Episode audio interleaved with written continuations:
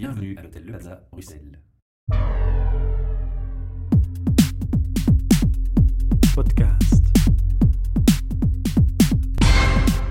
Bienvenue pour un nouvel épisode du podcast. Autour de la table euh, se trouvent Léo Sclapari, Salon de l'Emploi et Zoprel, Marc Van de Waal, NW2L, votre animateur euh, habituel Michel Godard et notre invité Johan Klaas. Et Johan, euh, nous sommes aujourd'hui dans l'hôtel Le Plaza Bruxelles qui nous accueille chaque mois. J'espère que tu apprécies le cadre. Effectivement. Et on va passer à une petite présentation. Tu vas nous dire rapidement euh, qui tu es. Donc mon nom est Johan Klaas et euh, je suis responsable de la communication aux ressources humaines et l'image euh, de marque employeur à la STIP, donc Voilà. la Société des transports communaux à Bruxelles. D'accord, donc la STIP. Et alors, on a déjà annoncé le sujet à la française, on va le dire une fois à l'anglaise aussi. Donc Employer Branding. le titre officiel est HR Communication and Employer Branding Manager. Voilà. Alors, euh, est-ce que c'est une fonction qui était, euh, tu as été engagé avec cette fonction dès le départ ou c'est une fonction qui est apparue en termes d'une évolution interne? En fait, c'était suite à une, euh, un re-engineering des ressources humaines. Mhm. C'est une fonction qui a été créée et j'ai eu des contacts avec eux au moment où ils cherchaient quelqu'un et voilà, les discussions euh, sont, euh, sont bien faites et euh, du coup, vu le challenge que ça représentait, j'étais quand même fort intéressé de reprendre cette fonction-là. De plus que je, j'étais depuis presque 11 ans dans une agence de communication spécialisée en ressources humaines. Donc c'était aussi l'occasion de voir l'autre côté du décor. Donc, tu es spécialiste en com, ça c'est ta formation, tu as, ton domaine de compétences le plus fort. Ma formation, non. Au départ, euh, au départ, je suis photographe et euh, cinéaste. Mais, Mais ça, tu as date, acquis la compétence. ça date d'un bout de temps. J'ai aussi euh, fait des études de marketing. Et après, le- après avoir passé plusieurs années dans la vente, je suis tombé un peu par hasard dans, dans, dans le monde de la communication, et plus spécialement euh, la communication aux ressources humaines. Et bon, c'est un métier qui m'a plu, c'est un milieu qui m'a plu et qui me passionne de plus en plus. Alors avant de rentrer dans le vif du sujet, pour les auditeurs qui auraient raté l'épisode précédent où euh, notre invité euh, Max présentait l'employer branding, donc l'image de l'employeur, tu peux nous, nous rappeler euh, rapidement de, de quoi on parle ici? En fait, l'image de marque employeur d'une société, c'est essayer de la vendre, mais pas pour ce qu'elle rep- représente en- comme produit ou comme service, mais plutôt ce qu'elle repré- ce qu'elle représente en tant qu'employeur. Donc, c'est pas parce qu'on connaît une société pour ses produits qu'on la, connaît en tant qu'employeur. Et c'est euh, donc cette facette-là qu'on essaye de, de- de- d'exposer un maximum pour que les gens puissent ressentir ce que ce serait de travailler, euh, dans mon cas, à la STIP par exemple. Alors il y avait un besoin de la part de la STIB de, de, de retravailler son image par rapport à ces aspects Effectivement, la, la STIP, Quelle était la difficulté à l'origine qui, qui a généré cette approche il y a, Ah, bon, il y a un manque de com- confidentialité. non, non, non, non, mais il y a aucun mal. Il y a, il y a euh, premièrement un manque de communication, donc c'était, euh, c'était vraiment une expertise qui manquait dans la société. Deuxièmement, en tant que société en contact avec le public, ben, très vite les publics, si le public s'il n'est pas d'accord avec le service rendu, va tout de suite se faire une idée, la même idée négative de la société en tant qu'employeur. Et euh, bon, forcément, c'est un manque d'information, c'est un manque de, savoir comment tout fonctionne, euh, de quoi on est dépendant, et ce qui peut. Donc l'idée en tant que, en tant que, euh, pour faire des campagnes de, de marque d'employeur, c'est d'essayer de faire comprendre aux gens ce qu'on représente en tant qu'employeur, et du coup essayer de, de peut-être de les faire mieux comprendre aussi pourquoi certaines choses ne fonctionnent pas toujours comme on voudrait nous-mêmes aussi. Oui, Léo, tu as une question? Est-ce qu'on peut dire, Johan, que euh, la marque euh, employeur, l'employer branding, c'est à la fois euh, tourné vers l'extérieur, c'est-à-dire euh, attirer euh, les, les talents, et aussi quelque peu vers l'intérieur, motiver euh, et euh, rappeler les, euh, les valeurs de l'entreprise à ceux qui sont déjà engagés au sein de l'entreprise? Mais ce qu'il y a quand vous avez une image d'employeur forte, forcément, ça crée une, une fierté en interne. Oui. Et des employés, euh, des employés fiers, euh, ben, ils travaillent mieux. C'est Oui. c'est, euh, c'est presque la logique même, qu'on est fier de travailler dans une société.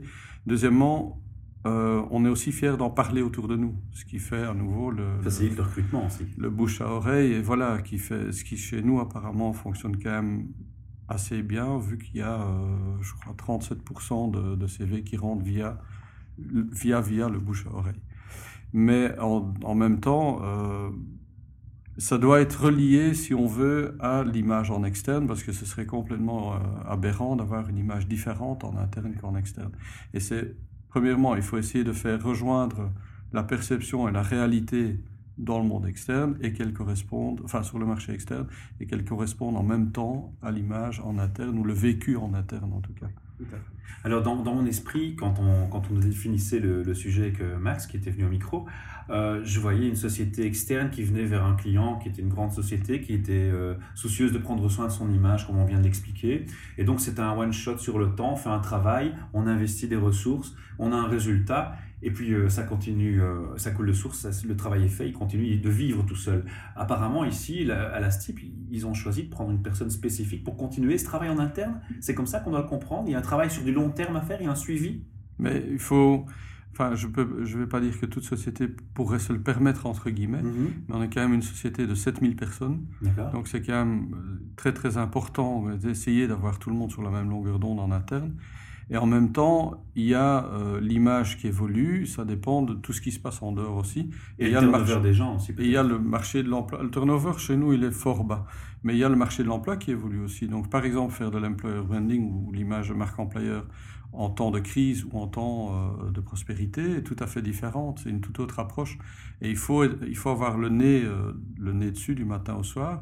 En plus, en ce qui concerne la STIP, il y a vraiment euh, un souci pour trouver des profils qu'on a, qui, enfin, qui sont très durs, à, très difficiles à trouver, qui À sont Bruxelles carrément en manque, oui, surtout en Bruxelles, euh, par, par, euh, par manque de compétences nécessaires. Donc du coup, il faut essayer de faire, de faire en plus ressortir cette image auprès de la cible bien Mhm. précise dont on a besoin.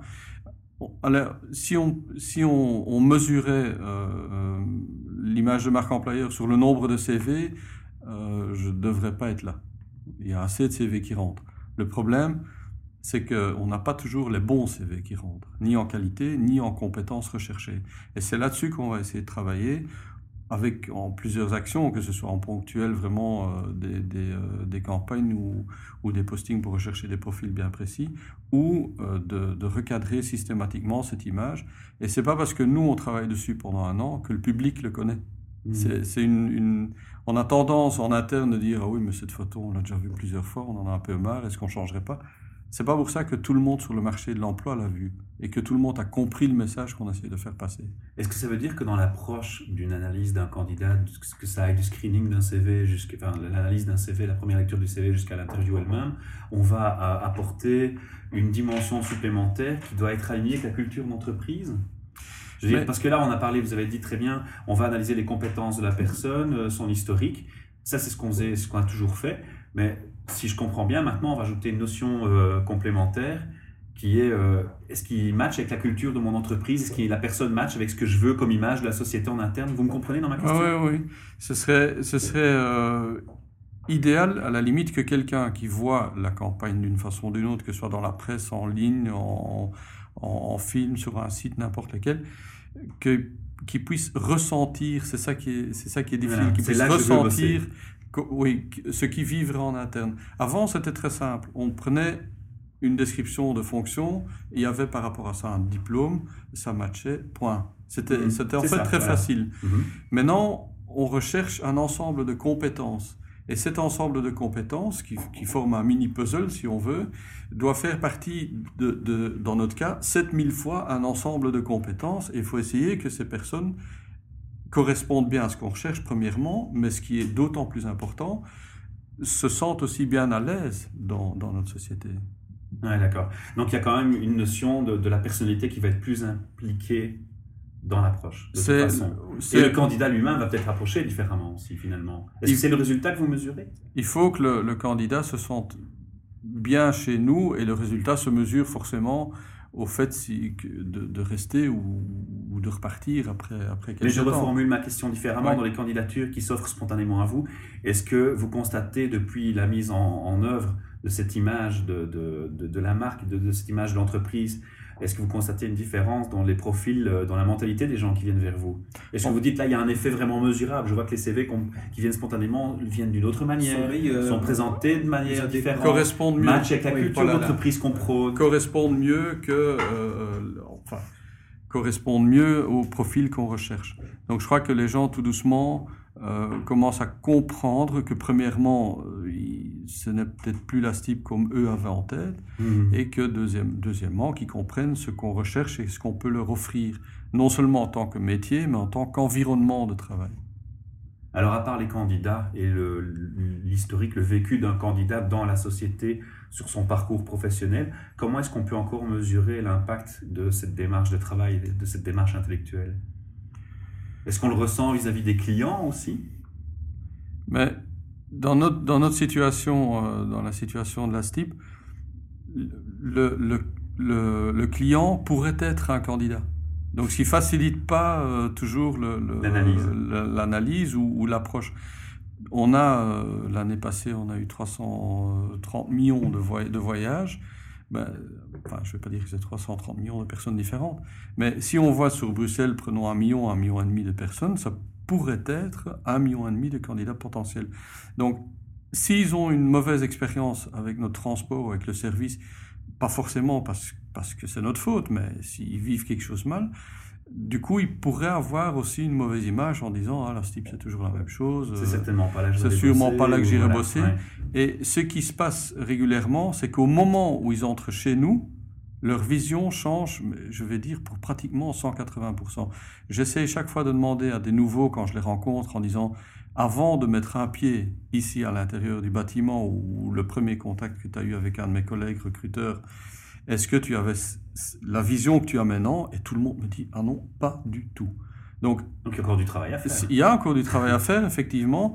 Ça dépend aussi de, des moyens qu'on a. Qui, hein, on n'a pas des budgets euh, extensibles. Euh, ah, malheureusement. tu anticipes ma prochaine question. Mais vas-y. Donc, euh, c'est. Et puis, forcément, au moment où on fait une campagne, on, on, ne touche pas forcément tout le monde il, y a, il, faut être, euh, il faut être là, il faut la voir, il faut la comprendre, il faut être dans un état d'esprit de, de, comprendre une campagne, de vouloir la lire. Euh, tout ça joue un rôle aussi. C'est pas parce que je, si je mettais une fois une annonce et qu'il y a un million et demi de Bruxellois qui l'a vu et qui a compris, ça me reviendrait très bon marché. Mais comme dans tout, c'est on utilise beaucoup, et de plus en plus même, des, euh, des méthodes marketing ou des méthodes publicitaires. Donc, une des, meilleures méthodes de la publicité, c'est euh, la répétition. C'est pas parce qu'on dit une fois euh, telle marque est la meilleure que tout le monde va l'acheter tout le temps jusqu'à la fin de ses jours. Sauf si on le dit avec passion. Même avec passion, on, le dira facilement, plusieurs fois d'ailleurs. Alors justement, ma question par rapport au, coût, est-ce que c'est quelque chose qui, est abordable pour toutes les sociétés de, de travailler sur son image? Est-ce qu'on peut faire des actions sur des petits moyens ou est-ce qu'au contraire, il faut directement envisager des gros budgets pour, euh, pour travailler sur son image d'employeur? Dans le passé, c'était le cas. Quand j'ai commencé dans ce milieu-ci, en agence, donc euh, fin des années 90, il y avait cinq journaux. Il y avait, pour, enfin pour les citer, il y avait Vacature, Jopat, il y avait Le Soir Emploi, qui est mhm. devenu référence, il y avait euh, le Streekrant côté néerlandophone, et il y avait Le Vlan du côté francophone. Point final. Donc on présentait deux, trois concepts, les clients suivaient et on les plaçait dans les journaux et une annonce dans un journal coûtait très très cher. Entre-temps, toutes ces, plateformes de médias sont défragmentées et maintenant, depuis quelques années, on a l'avantage d'avoir euh, tous ces nouveaux médias qui sont quand même très accessibles, qui demandent énormément d'énergie. Donc il y a plutôt un élément temps qui va coûter plutôt qu'un élément budget. S'occuper d'un compte Twitter, d'un compte Facebook, d'un compte LinkedIn, de, tous ces comptes-là, Enfin, chez nous, on est en train de travailler sur, sur ce projet-là. Et la question. Tu anticipes de nouveau une question suivante. Mais j'anticipe tout le temps. Mais euh, la question se pose déjà maintenant est-ce qu'on aura besoin de quelqu'un plein temps, un community manager, oui ou non? Et là, peut-être qu'une petite structure ne sait difficilement dire je vais encore engager quelqu'un en plus. Et c'est là où les agences euh, interviennent en, en, disant voilà, on le fait pour vous et on, on fait suivant le budget que vous avez quelque part, tu joues aussi le rôle de community manager. Mais Parce que tu vas travailler sur les médias web, tu vas travailler sur les réseaux sociaux. Chez nous, c'est un projet qui a démarré, qui devrait se finaliser euh, fin de l'année, enfin, pour être fin après, euh, sur tous les médias sociaux. Et c'est un projet qui se fait en collaboration entre marketing, communication corporate et ressources humaines.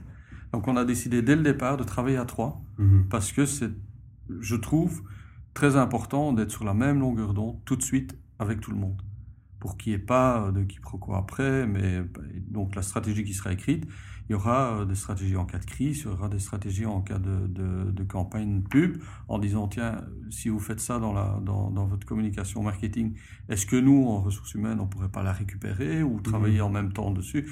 Donc tout se fait en collaboration euh, sous forme de projet, comme on travaille de plus Prendre en les plus. coefficients. Voilà. Alors, euh, tu parlais tantôt, tu mentionnais peut-être une, deux dernières questions, une de Léo et une de moi. Euh, tu mentionnais tantôt des difficultés de recruter à Bruxelles en période de crise. J'avoue avoir été un peu surpris par Ouais. cette remarque. Tu peux donner un exemple? Mais je crois qu'il y a, enfin, c'est plus un grand mystère, il y a eu un rapport de la Banque nationale, je crois, qui est sorti il y a quelque Mhm. temps. Et le grand problème en Belgique, mais surtout et, et plus fortement à Bruxelles, c'est l'inadéquation entre la demande, de, enfin, les profils demandés et les profils qu'on trouve sur le marché. Et Marché belge au total. le marché belge au total, mais en, plus franchement euh, Bruxelles. euh, sur Bruxelles. Et le grand problème, euh, c'est pas forcément un niveau d'études, mais c'est vraiment des qualifications, et dans notre cas, par exemple, surtout techniques. Mhm. On a très très difficile à, à trouver euh, des bons électriciens, des bons mécaniciens, euh, des bons électroniciens, et je crois que ça vient de beaucoup plus loin. Euh, quand moi j'étais jeune, c'était il faut bien étudier, il faut avoir un diplôme et de préférence. Tout le monde était euh, ou docteur ou, euh, Avocat. ou avocat. Et en fait, on a un peu poussé euh, les gens dans, dans des études professionnelles en dernier choix. Et il faudrait d'urgence et avec raison revaloriser tous ces métiers et faire en sorte que des études professionnelles soient un premier choix et pas un choix de la dernière chance qui est complètement dévalori- dévalorisant. Et ce qui donne les résultats maintenant, c'est qu'on ne les trouve pas. Et nous, on est dans ce cas-là, euh, mes collègues, la SNCB ou, ou Electrabel ou n'importe qui, on est tous dans, dans ce- dans ce problème-là. Mais le travail effectué a déjà apporté des changements positifs sur cette difficulté? Mais il y a une partie qui, euh, qui, se fait en essayant d'attirer les candidats et une partie qui se fait en donnant les formations en interne. On Ah, a donné, Mhm. je crois, l'année passée, plus de, en tout plus de 300 000 heures de formation et ça, ça ne fait qu'augmenter. Ok. Une dernière question pour euh, conclure ce podcast. On essaye de ne jamais dépasser 20 minutes de format, Ouais. sinon on va perdre euh, l'attention de nos internautes. Léo, tu avais une dernière question Oui, elle, euh, je pense qu'une question qui intéressera tous les, les, les RH qui, euh, qui sont à l'écoute, qui écouteront ce podcast, c'est en, en termes de, de structure de la démarche, comment au sein de la STIP tu as structuré, ou vous avez structuré, parce que tu as parlé de transversalité, c'est très important, comment vous avez structuré cette démarche de euh, d'employer branding, de marque employeur? Quand je suis arrivé, donc les, gens qui étaient là, donc la communication corporate et le marketing, venaient de décider de travailler avec une agence et avaient déjà donc, plus ou moins décidé d'une campagne. L'idée au départ était, donc la demande était d'avoir un fil rouge pour qu'à chaque fois qu'il y ait une campagne, que ce soit marketing corporate ou moi, que, ou, enfin, ou les ressources humaines plutôt, qu'on reconnaisse systématiquement cette image, ce que je trouvais déjà un très très bon point. J'ai vérifié si on pouvait implémenter cette campagne en version ressources humaines, ce qui s'est avéré assez facile à faire. Et après, on a surtout commencé à travailler en interne sur les valeurs, sur une proposition, euh, l'employee value proposition, comme on dit. Et puis, ce que, ce que moi je voulais faire, c'est laisser parler les gens. Donc, par groupe de, de profils, on a fait ce qu'on appelle des, focus group. On a mis des gens qui faisaient le métier autour de la table avec un modérateur quelqu'un en dehors de la STIP. Et on a vraiment demandé, voilà, soyez honnêtes, dites-nous ce qui va, dites-nous ce qui va pas. Et c'est vrai qu'après les deux, trois premières euh, minutes de, de, de, de critique, il y a quand même tableau dressé. il y a quand même cette fierté qui remonte et, et- et le fait qu'on qu'on le- qu'on les laisse parler de leur métier. Et c'est eux, c'est mes collègues directs à la limite, Oui. chacun dans, dans, Dans son dans- secteur. dans leur secteur, qui, qui, qui m'ont donné toute l'argumentation que je pouvais utiliser Mhm. dans, dans les différentes campagnes. Et tu as un tableau rapide qui était vite dressé de cette manière. je, je donne un petit exemple. En, en vitesse, les agents de sécurité, on leur demandait, tiens, par rapport à vos collègues qui, qui font du gardiennage et tout ça, euh, où est-ce que vous vous positionnez? Et ils tout le monde, tous ceux qui étaient autour de la table m'ont dit clairement, nous, on est libres. Mhm. Et je, enfin, C'est un argument auquel j'ai jamais pensé. Il dit nous, nous on n'est pas coincés entre quatre murs, on est sur le, sur le territoire, on a notre propre on nous donne des responsabilités. Donc c'est ça qui, qui, qui, qui nous Qui donne valorise. une fierté, qui Ouais. valorise notre métier. Et c'est un argument que j'ai repris dans les annonces en disant voilà, vous ne serez pas assis entre quatre murs, mais vous Oui, serez actif sur tout le territoire. Et apparemment, ça, ça a attiré des candidats qui étaient justement, eux, coincés entre quatre Ouais. Johan, est-ce que tu peux, pour nos auditeurs, nous donner euh, un ou deux livres qui t'ont marqué sur le sujet et que tu conseilles, dont tu conseilles la lecture? C'est pas évident parce qu'il y a de plus en plus de livres qui sortent sur le sujet. Il y en a un, je crois, qui forme une, une bonne base générique qui, qui, euh, qui touche quand même à plus, plusieurs sujets de l'employer branding. C'est le livre euh, euh, Employer Branding de Brett Minchington. À côté de ça, par exemple, il y a les livres de Steven Van Belleghem, Conversation Manager et Conversation Company, ou les, fi- les- les- le bouquin de Yoko Dron, euh, Media Oui.